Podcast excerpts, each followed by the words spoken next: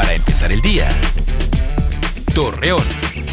Muy buenos días, miércoles 8 de septiembre le presentamos la información para empezar el día.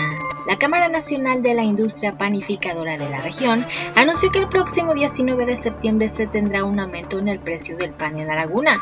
Asimismo se mencionó que su costo será de 8 y 9 pesos. Investigaciones realizadas por la Universidad Autónoma Agraria Antonio Narro indicaron que la contaminación en el agua por plomo depende de varios factores. Uno de los principales es la tubería antigua que conduce el líquido a los domicilios. A pesar de que se ha tenido buena respuesta de los ciudadanos para aplicarse la vacuna contra el COVID-19 y con ello reducir los contagios del virus, el presidente de la Cámara Nacional de la Industria de la Transformación de Torreón, Carlos González Silva, informó que a pesar de ello las empresas continuarán respetando las medidas de salud.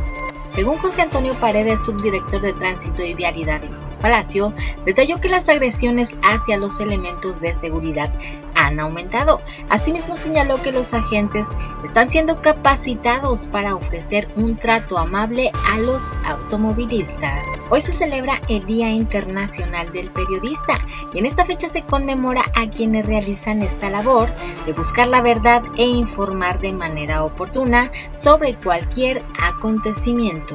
Acompáñenos con toda la información dos minutos antes de las 8 de la noche por Mega Noticias. Para empezar el día. Torreón.